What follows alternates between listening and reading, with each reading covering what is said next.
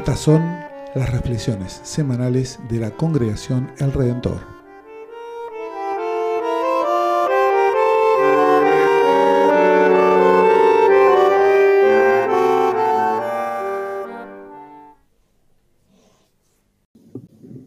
Escuchemos la lectura del Evangelio según San Marcos, capítulo 1. Vamos a leer los versículos 4 hasta el 11. Así se presentó Juan el Bautista en el desierto, proclamando un bautismo de conversión para el perdón de los pecados. Toda la gente de Judea y todos los habitantes de Jerusalén acudían a él y se hacían bautizar en las aguas del Jordán, confesando sus pecados. Juan estaba vestido con una piel de camello y un cinturón de cuero y se alimentaba con langostas y miel silvestre y predicaba diciendo, detrás de mí vendrá el que es más poderoso que yo y yo ni siquiera soy digno de ponerme a sus pies para desatar la correa de sus sandalias. Yo los he bautizado a ustedes con agua, pero Él los bautizará con el Espíritu Santo. En aquellos días Jesús llegó desde Nazaret de Galilea y fue bautizado por Juan en el Jordán. Y al salir del agua, vio que los cielos se abrían y que el Espíritu Santo descendía sobre él como una paloma. Y una voz desde el cielo le dijo, Tú eres mi Hijo muy querido, en ti tengo puesta toda mi predilección. Hasta aquí la lectura del Santo Evangelio. Es palabra de Dios.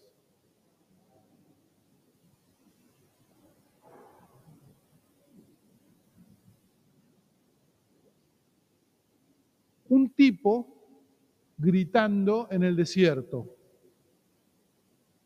llamando a la conversión. ¿Sí? Háganse este cuadro. Un tipo vestido muy humilde, gritando en el desierto, llamando a la conversión y bautizando. ¿Sí? Así arranca nuestra lectura. En esta época que vivimos ahora, esta descripción suena mucho más exótica que en el tiempo de Jesús. Porque en el tiempo de Jesús, en el siglo I de la era cristiana, era habitual que algún iluminado o encandilado anuncie la inminencia de un cambio rotundo en el statu quo, cuando no la inminente llegada de un Mesías. Juan es un bicho raro para nosotros. En la época había bastantes por el estilo. ¿Por qué eran bastante comunes ese tipo de personajes en el siglo I en Palestina? Bueno, más allá de que gente pintoresca hubo siempre en todos los lugares y en todas las épocas, ¿verdad? Que gente pintoresca siempre tenemos. Más allá de eso, en la Israel del tiempo de Jesús coinciden, por un lado, todas las promesas del Antiguo Testamento, todas las promesas de la Escritura. El Antiguo Testamento es Antiguo Testamento para nosotros, que somos cristianos. Para ellos es toda la Escritura, ¿no? Para el pueblo de Israel. En ese momento coinciden todas las promesas de la Escritura respecto del día del Señor, de la llegada del Mesías, de la restauración de Israel, todas las promesas que podemos rastrear en el Antiguo Testamento coinciden con un profundo descontento con el estado de cosas. La gente que vivía en Palestina en el siglo I tenía un profundo descontento con el estado de cosas. ¿Por qué? Por la agresiva presencia del imperio de turno, en ese caso el romano, ¿sí? y los intereses del imperio de turno. También muy cansados de tener autoridades políticas muy permeables a los intereses del imperio. La verdad que Herodes estaba encantado de hacer lo que decía el imperio romano. Y la gente no se chupaba el dedo, veía eso. Y también tenían autoridades religiosas. Los fariseos entre ellos, los saduceos, que estaban más preocupadas las autoridades religiosas en la propia pureza, en la propia imagen y en el propio poder que en el servicio al pueblo. Entonces, la mezcla de todas las promesas de la escritura del Antiguo Testamento más el estado actual de cosas generaba un buen caldo de cultivo para que a cada rato aparezca un loco diciendo, ahora va a cambiar todo, van a ver, este, ¿sí? Juan el Bautista en ese sentido es exótico para nosotros, no era exótico en la época, había otros. Ante ese estado de cosas, los personajes pintorescos solían reunir un grupito a su alrededor. Cuando aparecía uno que decía algo, se solía reunir un grupo alrededor. Claro, la gente estaba a la deriva. Y vieron cómo es cuando estás a la deriva. Vieron cómo decimos en el Río de la Plata. Cualquier colectivo te deja, ¿no? De donde quiera, en la puerta de tu casa, en Corrientes y Callao. Decimos mucho acá, ¿no? Cuando estás a la deriva, cuando no tenés de qué agarrarte, cualquier colectivo te deja bien, de alguna manera. O eso parece. También el bautismo que Juan proponía era en la época, no era algo raro. Los esenios bautizaban, otros personajes como Juan también proponían bautismo. También el bautismo era una propuesta de hacer borrón y cuenta nueva. ¿Quién no quiere hacer borrón y cuenta nueva? Justamente cuando estamos arrancando el año. ¿verdad? Que es un deseo profundamente anhelado, decir, bueno, a ver si ahora sí, vamos a hacer borrón y cuenta nueva.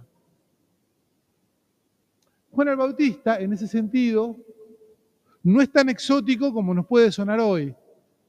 Había más personajes como Juan el Bautista. Lo que sí es notable en Juan es que parece que tenía mucho predicamento. No es que tenía un grupito, sino que bastante gente lo escuchaba. Así lo relata Marcos. Toda Judea, dice, iba hasta el Jordán a bautizarse. Pero incluso otras fuentes extrabíblicas, otros historiadores que no son bíblicos, también marcan la, la preocupación de Herodes por Juan el Bautista. Uno famoso, Flavio Josefo, que es un historiador, una de las fuentes que tenemos extrabíblicas del tiempo de Jesús. Así que parece que Juan el Bautista ahí tenía masa crítica, ¿sí? Pasaba algo, pasaba algo cuantitativamente. Ahora, Juan no pone el foco en sí mismo, ¿vieron? Juan anuncia a uno que es más fuerte y que va a bautizar con el Espíritu Santo. Otra vez volvemos al Espíritu Santo al que estamos viniendo a cada rato. Yo no sé qué se imaginaría la gente que escuchaba a Juan respecto de ese más grande que Juan que iba a venir. No sé cómo se imaginaba la audiencia de Juan, ese más poderoso que iba a venir. Pero estoy convencido, sin saber lo que se imaginaban, estoy convencido de que no se imaginaban que ese más poderoso que bautizaba con el Espíritu Santo podía ser uno de ellos, uno más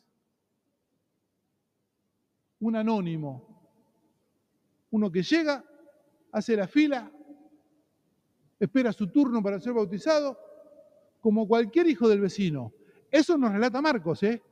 Juan anuncia a uno repoderoso que va a venir, que es una cosa bárbara, que van a ver, y el que llega es un anónimo. De hecho, Marcos lo enfatiza. Dice, un Jesús. Vino a bautizarse un Jesús, como uno, uno más.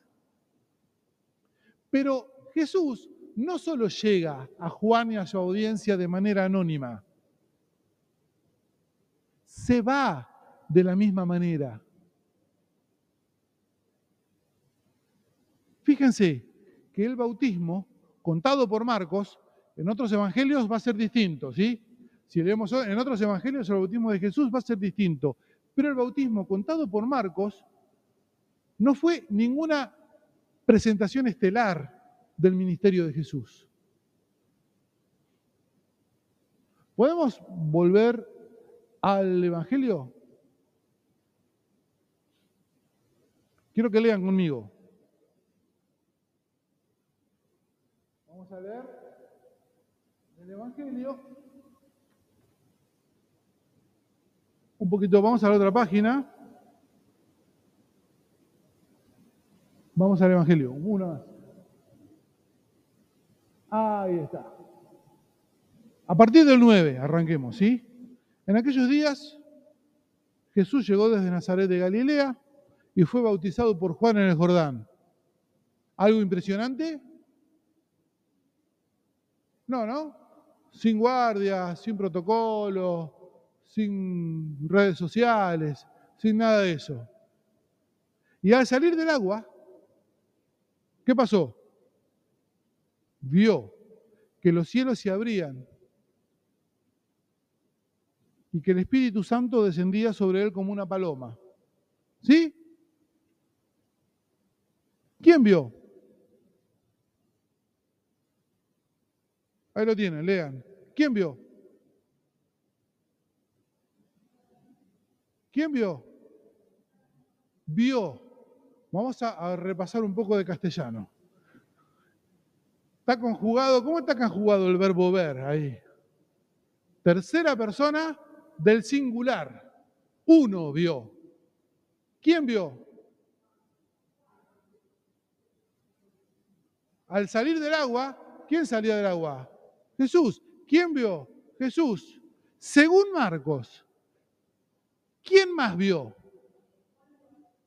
No, si no usaría vieron. Jesús y Juan. ¿Quién más vio según Marcos? Nadie más. Ahora quémenme por hereje si quieren, no hay problema. Eh, pero yo estoy leyendo con cuidado el Evangelio de Marcos. El que ve es Jesús. ¿Sí? Parece que Marcos nos lleva a entender, a suponer, que solo Jesús vio y oyó. En Marcos. En otros evangelios va a ser distinto. Pero en Marcos, Jesús, un Jesús anónimo, va a bautizarse y él, y solo él, ve y escucha. En otros evangelios es distinto, pero este domingo, este año, nos toca leer Marcos, y Marcos parece ser así. Y parece, además, que no le dijo a las demás personas, hey, paren, paren. No saben lo que vi. No saben lo que oí. ¿Sí? Solo él ve y escucha. ¿Y qué hace?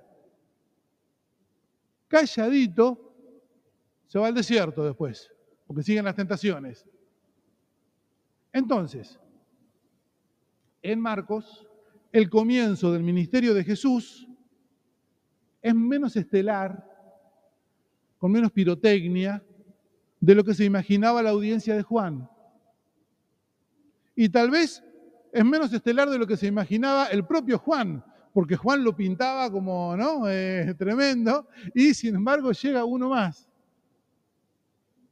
Alguien, uno más, va, se bautiza, sale del agua.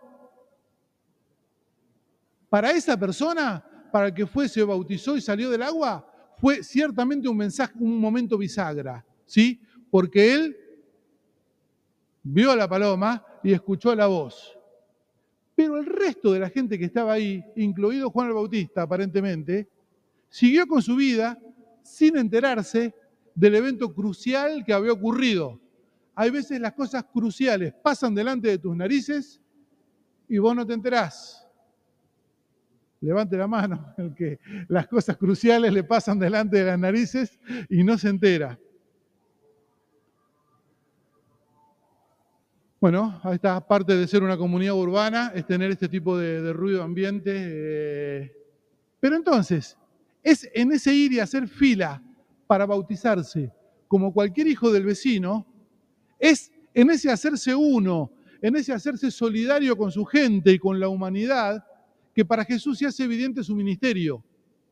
A Jesús se le hace evidente su ministerio, se le hace claro, la paloma baja, y escucha la voz, según Marcos por lo menos, en ese hacerse uno, hacerse solidario, vivir la misma vida, tener las mismas alegrías, las mismas tristezas, las mismas broncas, las mismas contradicciones, los mismos anhelos que el resto de la gente. Cuando le pasa eso a Jesús, cuando se hace uno con su comunidad, le pasan dos cosas.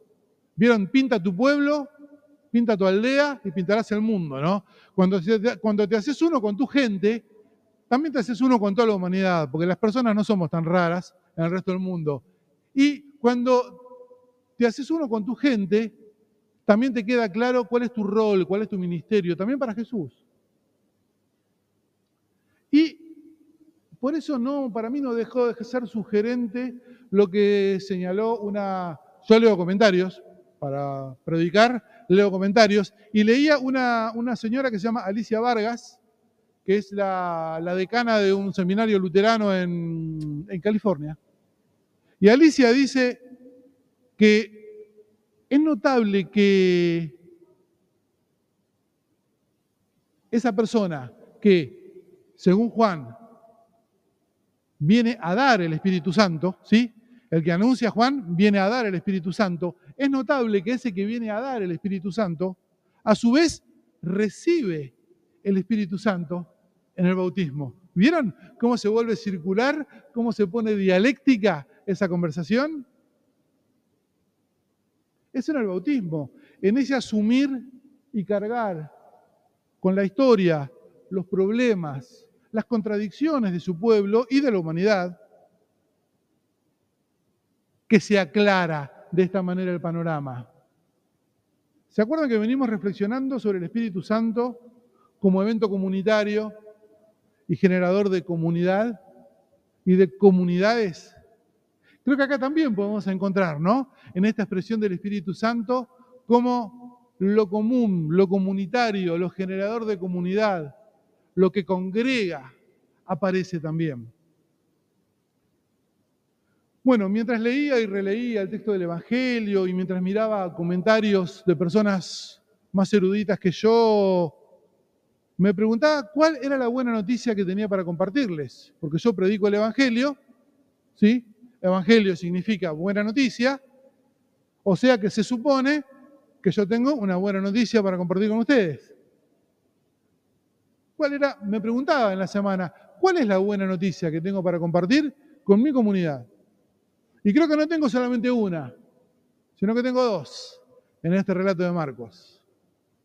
La primera buena noticia que tengo para compartirles es que Jesús, según el relato del Evangelio que leímos, Jesús reafirma su solidaridad con la comunidad humana.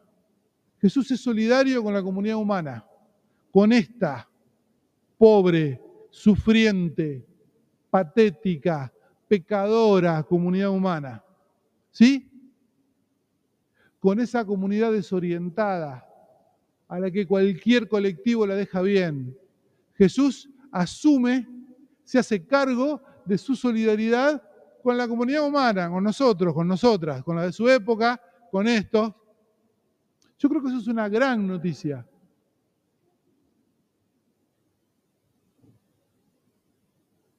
Porque, como decían los teólogos de la Reforma, lo que no puede ser asumido no puede ser salvado. Es fundamental que Jesús asuma la humanidad, porque lo que no puede ser asumido, lo que no puede ser abrazado, lo que no puede ser contenido, no puede ser salvado, decían los teólogos de la Reforma. Así que, primera buena noticia, Jesús asume su solidaridad con la comunidad humana, con nosotros, con nosotras. Así de patéticos y de fragmentados como somos y estamos. Así, asume su solidaridad con la de Palestina en esa época y con la de Villa del Parque hoy, en el 2021, en Villa del Parque y donde sea. Jesús asume su solidaridad con nosotros y con nosotras. Y lo que para mí es la segunda buena noticia es que Jesús hace esto sin gestos ni manifestaciones grandilocuentes.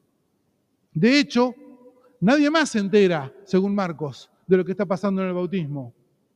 Y yo creo que el modo de Jesús y de Dios discreto, modesto, hace que la buena noticia de la solidaridad sea realmente una buena noticia.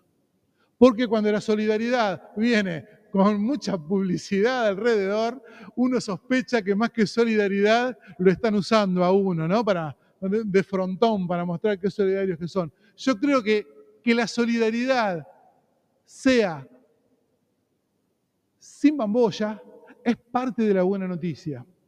Quiera Dios que estos gestos de Jesús nos modelen a quienes somos su iglesia, que esa palabra viva sembrada en nuestros corazones nos haga personas solidarias con los sufrimientos y anhelos de la comunidad humana. Y en ese sentido, con los sufrimientos y anhelos de la comunidad de Argentina y con los de la ciudad autónoma de Buenos Aires y con los sufrimientos y anhelos de la comunidad de acá, de nuestro barrio, de Villa del Parque, Devoto, Santa Rita, si quieren. Ahora un poquito más. Villa Porredón, está bien. Quiera Dios, ¿no? Que podamos, que la palabra de Dios sembrada en nuestros corazones nos haga, así como Jesús fue solidario con la humanidad, nosotros también ser solidarios con la comunidad, con lo que venga. La comunidad no es la que nos encanta, ¿sí? Es la que es. Y quiera Dios que esa profunda solidaridad de identificación, querida congregación del Redentor, pueda ocurrir sin hacer alarde de ella, sin andar mostrando qué solidarios y qué identificados somos. Que podamos ser para las demás personas, como quería Lutero, pequeños Cristos, también de esta discreta manera. Amén.